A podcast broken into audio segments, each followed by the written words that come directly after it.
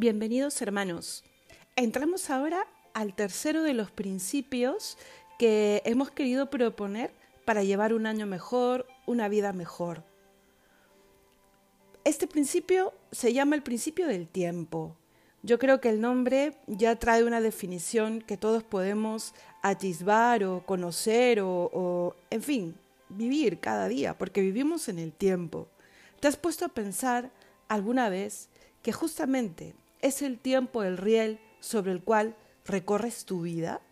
Es una de las principales gracias, dones que nos da la vida, porque es ahí en el día a día que va pasando en donde además de vivir, valga la redundancia, vamos creciendo, madurando, aprendiendo, experimentando y es toda esta experiencia la que va haciendo que cada uno de nosotros tenga un badaje que nos ayuda a mirar la vida de una manera más seria y a la vez más madura y nos va haciendo más fuertes.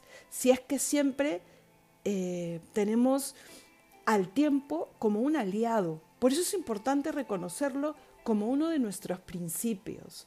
No dejemos que el tiempo nos viva. Nosotros eh, tomemos las riendas de ese tiempo sobre el cual nosotros vamos recorriendo la vida o a través del cual vamos recorriendo la vida. Muchas veces habremos escuchado que lo que pasó ya no vuelve, pero es más cierto que simplemente una frase que oímos o que repetimos. Lo que acabamos de vivir hace una hora ya no volverá. Queda el recuerdo, que pasa la memoria, queda la experiencia, la alegría o el dolor, pero ya no vuelve. Por eso es que nosotros tenemos que vivir siempre pensando en aprovechar el tiempo, en que lo único real que tenemos es el hoy, el presente. El pasado que quede como una buena experiencia, así lo que hayamos vivido haya sido doloroso, que quede como una buena experiencia y el futuro que sea un aliciente, una esperanza, pero realmente lo único que tenemos es el presente. Estamos empezando un año nuevo, una nueva oportunidad.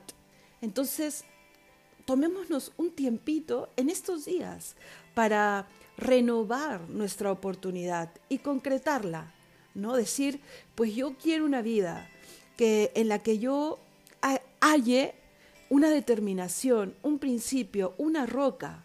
Yo quiero un año, quiero unos días, quiero unos meses que estén animados por un plan de vida, por unos objetivos que yo me planteo mes a mes, semana a semana, con miras a alcanzar el propósito vital.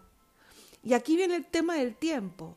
Me tengo que poner tiempos, fechas, me tengo que saber yo animar día a día y decirme, es hoy. Es hoy donde yo podré concretar, ponerme en camino, aprovechar, avanzar, amar. Por eso es que uno debe poder organizar sus tiempos. Pero como les digo, mirando el propósito vital y fundamentados sobre la roca. Se habla mucho hoy en día de llevar una agenda, hay muchas maneras de llevar una agenda, hay apps para tenerlas en el teléfono, hay agendas preciosas editadas para llevar una agenda eh, eh, escribiendo en físico. Busca una manera, busca la mejor manera para ti. Por ejemplo, a mí me ayuda mucho el sistema del bullet el Bullet Journal se llama. Ya en algún momento seguramente podremos aprender juntos algo más al respecto. Metodologías para llevar una agenda hay muchísimas, como les digo, pero un punto fundamental es que nosotros miremos el que tenemos que aprovechar el tiempo porque estamos caminando hacia un fin, hacia un fin maravilloso. Por eso es que estos principios se alimentan entre sí. Yo voy a mirar el tiempo como un gran don cuando haya, comprendido que tengo un fin y yo miro ese fin como un propósito vital. Entonces voy haciéndome un plan personal en cada tiempo, cada año, cada seis meses y toda esta vida, todo este plan vital y toda esta consecución del fin lo fundamento sobre mi primer principio, sobre la roca. Tenemos estos tres principios pues eh, unidos entre sí. Es por eso que luego yo miro el tiempo como una cosa muy concreta. Esta semana en la que vas a meditar sobre este principio, mirando los dos anteriores, por supuesto que ya los has meditado, organiza un tiempo en pareja, por ejemplo. Cada semana tienes que haber visualizado y llevado a cabo eh, un objetivo para aprovechar un tiempo en pareja, un tiempo en familia, aparte del tiempo en pareja. Alguna actividad no me pongas pues el, el, que ya comí en familia o ya no fuimos en familia en el coche a dejar a los chicos al cole y luego a la esposa al trabajo. No, esos también son tiempos importantes, pero fíjate un tiempo en familia. El jueves veremos una peli todos juntos o el domingo eh, jugaremos un juego de mesa todos juntos. Algo en familia. Un tiempo para ti también. Léete un buen libro, haz ejercicio, un tiempo para ti, un tiempo para crecer, para instruirte, para formarte. Eh, ¿Qué cosa quieres aprender este año? Por ejemplo, reforzar ese idioma, ese segundo idioma que tienes, o terminar de aprender ese que siempre, que siempre quedó a medias, o aprender un, un, eh, un hobby nuevo, no sé, un tiempo, tiempo que sea justamente de lo que hablábamos al principio, momento de crecer, de madurar, de dar gracias, de reemprender o de hacer mejor las cosas. Entonces, ¿cómo me debo enfrentar yo al tiempo? Primero con voluntad, porque quiero organizarlo bien y quiero no solamente poner en un papel el cómo quiero organizarlo bien, necesito la voluntad para llevarlo a cabo.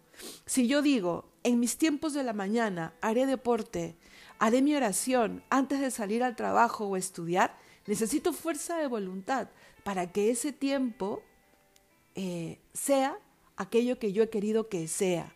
Y necesito, por supuesto, organización.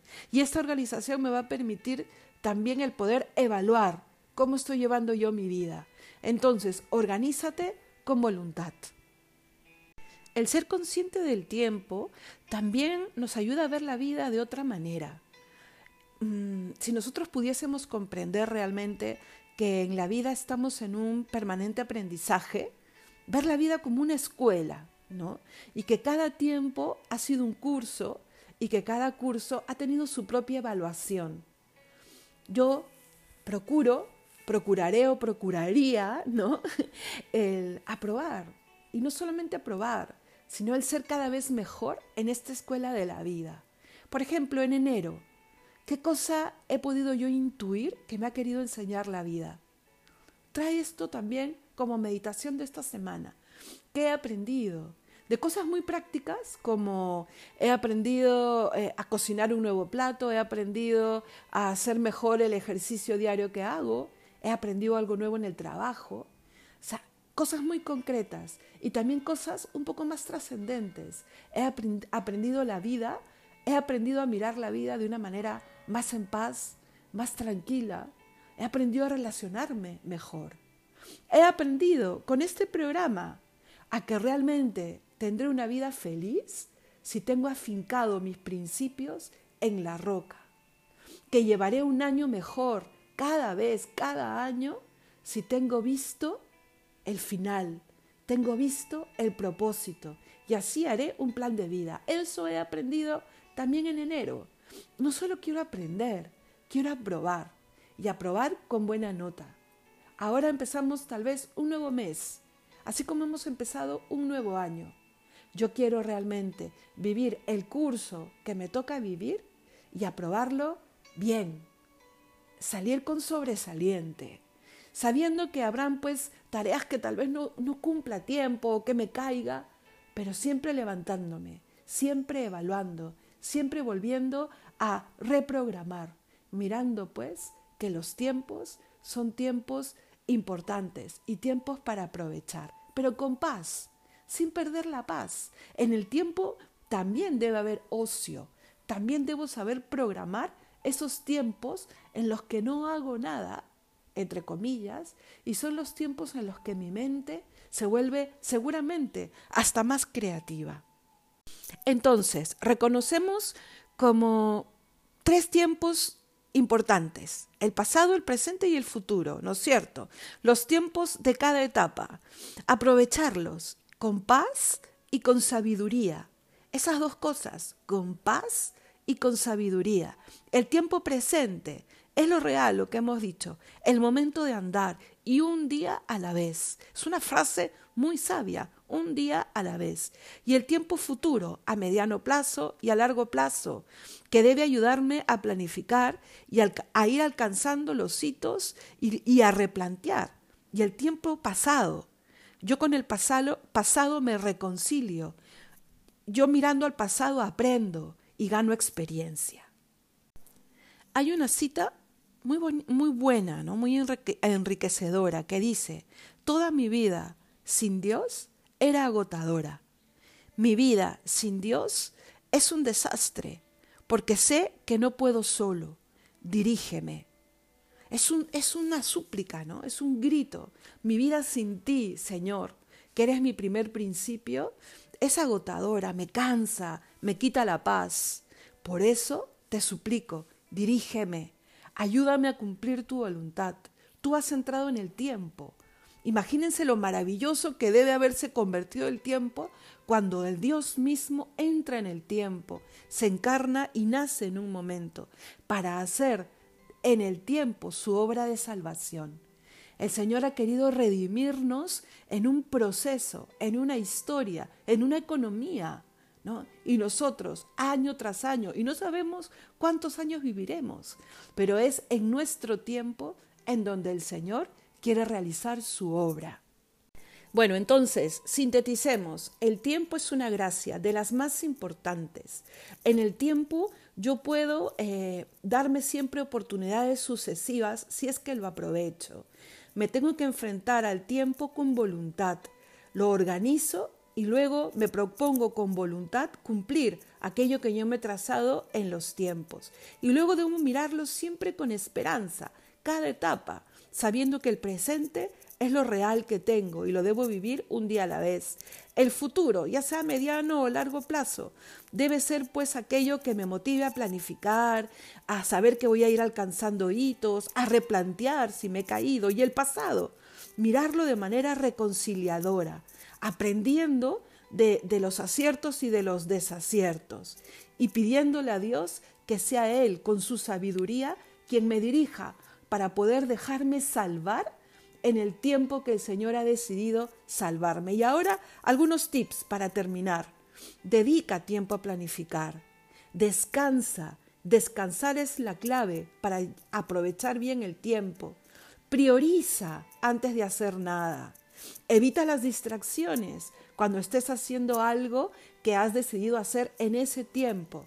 Conócete, por supuesto para saber cuáles son tus, tus fuerzas, cuáles son tus gustos y poder planificar bien el tiempo. Toma nota, esto quiero hacer, esto está pendiente, esto pude lograr.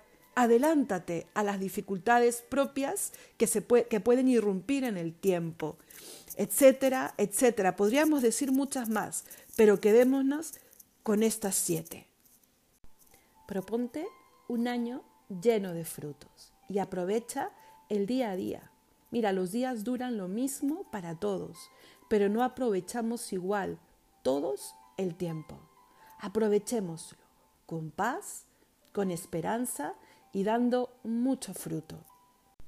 Hoy, date el tiempo para volver a escuchar los puntos importantes del audio, para poner pausa y escribir los tips importantes y para empezar a pensar qué cosa quieres concretar este año en los tiempos que sabes que el Señor te regala.